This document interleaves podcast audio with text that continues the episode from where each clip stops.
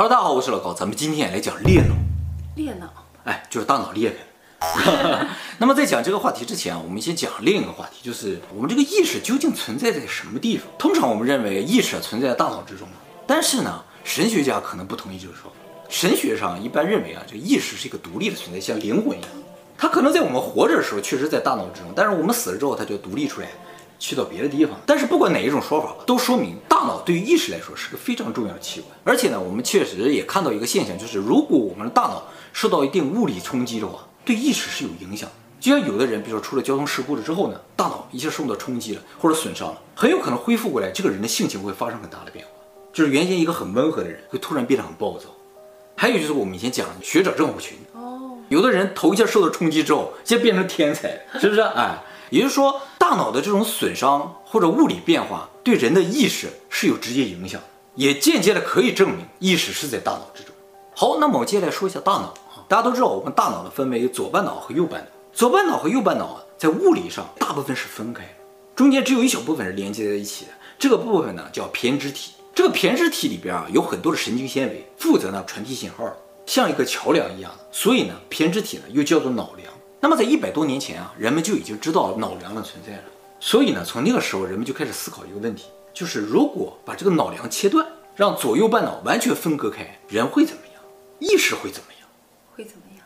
今天我们就重点讲这个事儿。那么我们说把大脑分割开，肯定会有人想，那人不就死掉了吗？或者变成植物人了吗？其实事实上并不会这样。有很多事故啊，人的这个脑梁啊受到损伤，大夫没有办法把它切开了，或者是事故本身就已经把脑梁切断了。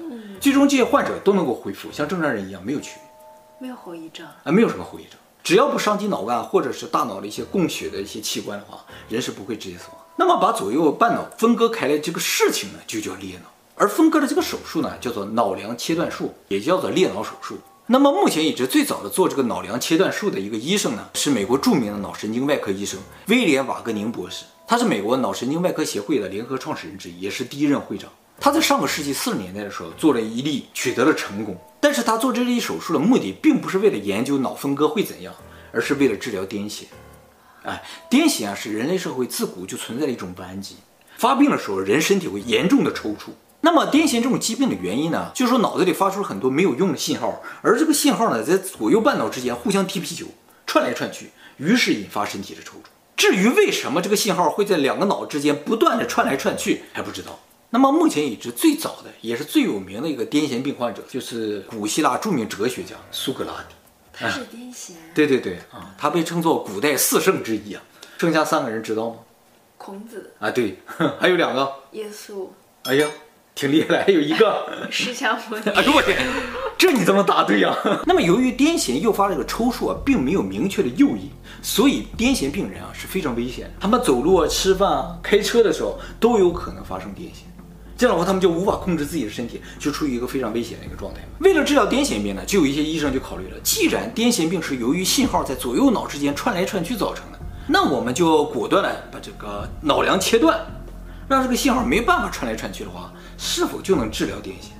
有道理，是不是有道理啊？这个想法虽然很危险，但是呢，其实到目前为止，治疗癫痫都没有更好的办法。于是呢，包括这个瓦格宁博士在内啊，就很多医生考虑是不是做一例这个手术。后来正好遇到一个非常严重的癫痫病患者，他简直就没有办法正常生活了，所以呢，他就同意啊，拿我做一次手术吧。那么做第一例手术的时候呢，这个脑梁并没有完全切断，只切了一点儿，哎，就明显感觉到这个患者的这个癫痫复发的次数减少了。后来又切了一点儿，症状又减轻了，最后完全切断。要是我的话，这个手肯定不想再做下去了。最后切断你一下，可能有点这种事儿，是吧？啊，反正最后是切断了。切断之后，这个人病就完全治愈了。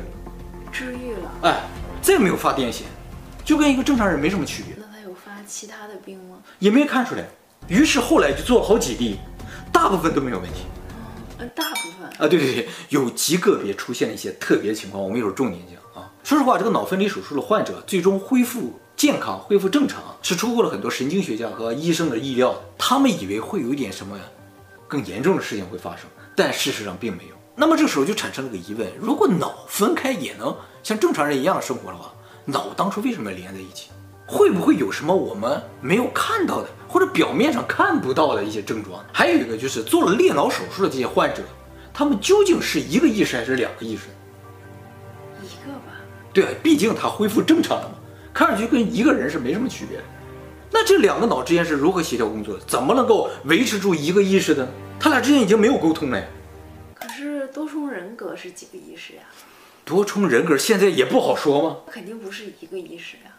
那倒也是，但是它是一个脑。对。啊，一个脑里边有多个意识是可以的。那么两个脑怎么能有一个意识呢？哦。那么为了搞清楚这些事情呢，他们就决定对这个做了手术的患者进行一次深度的分析。这个分析实验呢，就叫做裂脑实验。那么在讲裂脑实验之前，我们先讲一下大脑是如何工作的啊。大家都知道，我们的左半脑呢是控制右半身体，右半脑是控制左半身体。其实不光身体了，眼睛也是。左眼看到的东西会传到右脑，右眼看到的东西会传到左脑。为什么会这样呢？是因为啊，我们的脑神经还有眼神经啊，在某一个地方交叉了一下。脑子呢是在这个大脑和脊柱连接叫做眼脑的地方交叉了一下，而眼睛直接在眼球后面交叉了一下。神经为什么要交叉？那左脑控制左身体就完了呗？为什么左脑非得要控制右半身体呢？关于这个问题，到目前都不知道什么原因。但是有很多假说，有两个最主流的假说啊，一个叫做躲避危险说，就说我们的祖先，比如说像一些软体动物，像扁平虫这些东西啊，它们躲避危险啊，只有两招，一招呢就是收缩身体，一招呢就是游走。那么如果是左脑控制左边身体，右脑控制右边身体的话，左脑一旦发现了危险，它就控制左边身体一收缩一游。就游向危险，为什么一定向正面游啊？因为左边身体收缩了 所以必须交叉一下。就是左边发现了危险，右边身体一收缩，一游就游走了。还有一个假说呢，叫做两次反转说，就是说我们人啊，以前头啊是朝后的，经过两次反转，每次反转转了九十度，然后变到前面。这个也不是无稽之谈啊！你看啊，我们人啊是左右对称的。但是内脏大部分器官呢都不是左右对称的，比如说心脏靠左边一点，胃口靠左边一点，是吧？右边也有一些单独的一些脏器。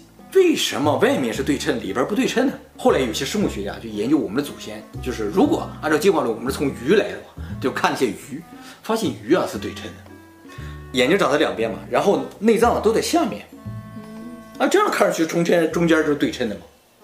于是他们想，人呐很有可能啊拧过一次劲儿。就是你想，我们这个内脏如果把它整个这么翻过来朝前的话，是不是就对称了吗？竖起来了。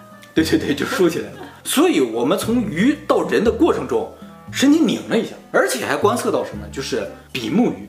比目鱼啊，两个眼睛长在一侧，就像我们人一样，两个眼睛都长在前面。但是大家有没有想过，我为什么两个眼睛都长前面？我想看后面看不到哎，对不对？发现比目鱼的幼鱼啊，两个眼睛长在两侧。三百六十度都能看得到，但是要变成成鱼的时候，长着长着长着，这只眼睛就过来了，就像我们人一样，前一个眼后一个眼，另一个眼睛眨着长着到前面来，跟我们前眼正常一样。也就是说，生物在进化的过程中，有可能产生过这种身体的各种扭劲儿。目前认为就是头转了九十度，身体向另一个方向转了九十度，于是整个身体拧了一百八十度，两个神经交错。但这两个假说都不能解释，就是眼睛为什么神经交叉了？你头拧归拧。你眼睛没有必要交叉嘛，是不是？于是又有很多人提出了就是关于眼睛交叉的一些假说，也就是说我们生物在进化的过程中拧了很多次劲儿，拧来拧去，拧来拧去，拧成我们现在这个样子。觉得外国人那个眼睛，嗯，还没有完全拧过来，是吧？它长在两侧，是吧？从侧面看可以看到一个完整的眼睛，是吧？我挺害怕的。哦，就像动物嘛，像马呀或者什么都有。对，有一个。它们视觉范围更大。哦，它应该能看到后面。是，看来，我们亚洲人应该是更先进一点，是吧？进化的更好一点，是吧？我为我的扁平感到自豪。还有一点就是，我们的左右半脑虽然看上去是一样的，但其实负责的功能是完全不同的。目前已知呢，左半脑啊主要负责语言功能、逻辑思维功能和一些日常的工作，而右半脑主要负责图像处理、想象、直觉和一些非日常处理。右面感觉薪水高一些，对对对，右边更高大上一点嘛，是吧？搞一些创意的工作，而左半脑主要是搞一些比较简单的基础的一些工作，是吧？日常工作，这也就是为什么大部分人都是右撇子。这个世界上有百分之七十人是右撇子，就是因为我们的左半脑都是负责一些日常工作的。而且还发现右撇子当中几乎百分之九十九，他的语言中枢都在左脑当中，有百分之一左右的人，他的语言中枢在右脑里，而左撇子呢？有百分之七十的语言中枢在左脑当中，百分之十五的呢语言中枢在右脑当中，还有百分之十五在两个脑子里边都有语言中枢。会有什么不一样吗？就是左右脑都能说话。你这么不知道，你只有一个脑子能说话。大家可能不知道啊，其实我们在这不停的说，都是一个脑子在干活，就是左半脑在干活，右半脑对于说话完全没有起任何作用。那么我们的脑子为什么要分为左半脑和右半脑？一个脑子不行吗？就目前的观测发现啊，由于左半脑是做日常工作的，所以呢，他会特别关注细节；而右半脑呢，是做一些想象力或者是图像处理的工作，他会更关注整体。所以在我们生物进化的过程中，这个环境越来越复杂之后吧，我们一眼看过去，就又要注意到细节，又要注意到整体。于是呢，大脑就必须是双核，单核完成不了这个事情。一眼看过去，左眼看到的都是细节，右眼看到的就是整体。然后这所有的信息一下子处理，就知道是危险还是食物。食物就是吃的东西。哦，哎，而且生物它只关心这个东西，要么是危险，要么就是吃的东西嘛，是吧？哎，也就是说，我们双脑的这个设计啊，就像电脑的双核一样，它的目的呢，就是为了进行更复杂的处理。好，我们既然知道了大脑是如何运作的，而且左右半脑分工是不一样的。那这个裂脑实验看上去就非常有趣，是吧？裂脑实验呢，很多人都做过，其中一个很有名而且留有视频资料的呢，就是美国著名的心理学家迈克尔加扎尼加曾经做过的一次裂脑实验。他的实验是这样的啊，前面放一个显示器，中间有个小点儿，他让这个做完手术的患者就看着中间这个小点儿，然后呢，在这个小点儿左侧和右侧呢，分别显示一些单词或者图画，让这个患者回答你看到了什么，而且用手画出来你看到了什么。第一次实验的时候，他在中间这个点的右侧显示了一个单词“车”，然后他问患者：“你看到了什么？”患者回答：“车。”他说：“对了。”然后呢，他又在右侧呢又显示了个图片，他问患者：“你看到了什么？”患者说：“葡萄。”到目前为止都很正常。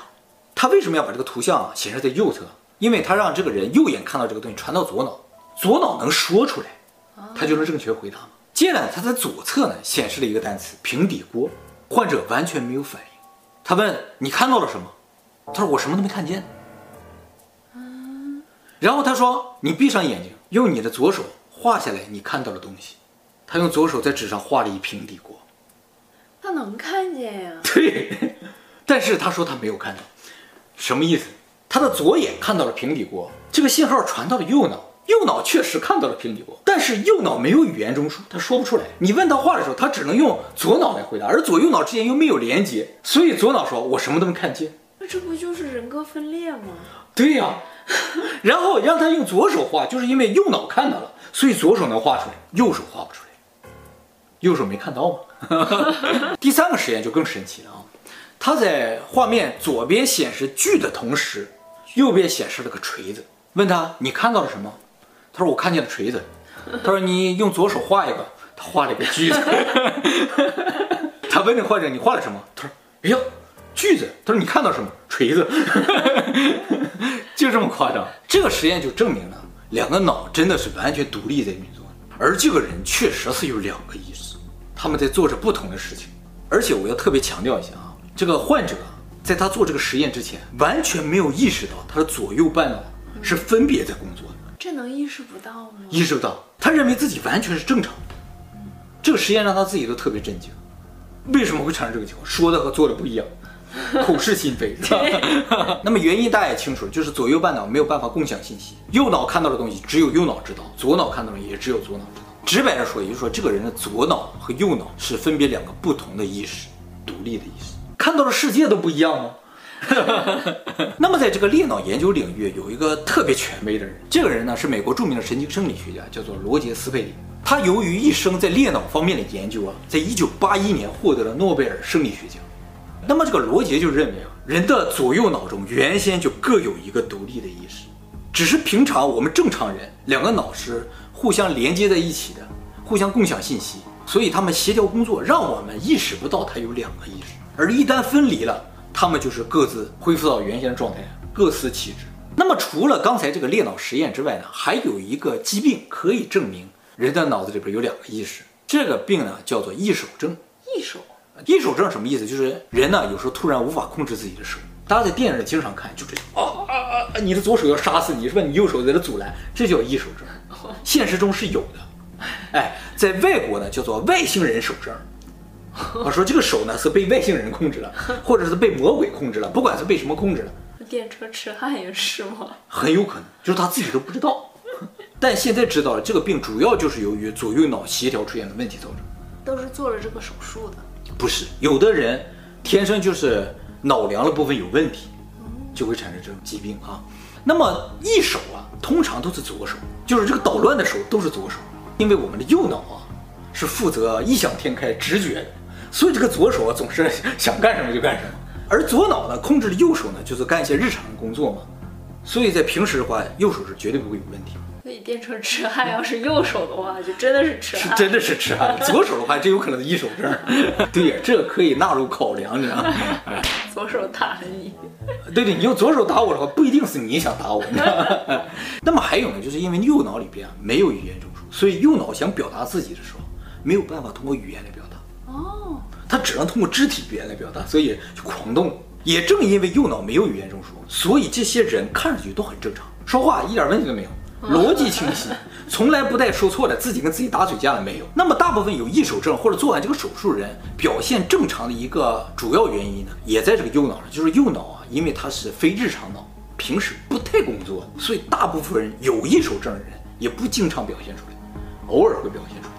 表现比较严重的案例，比如说右手想解扣子的时候，左手就给系上，解多少他就系多少，你又控制不了，你就动，你把它打开说接着他又过来给系上，相当恐怖的啊。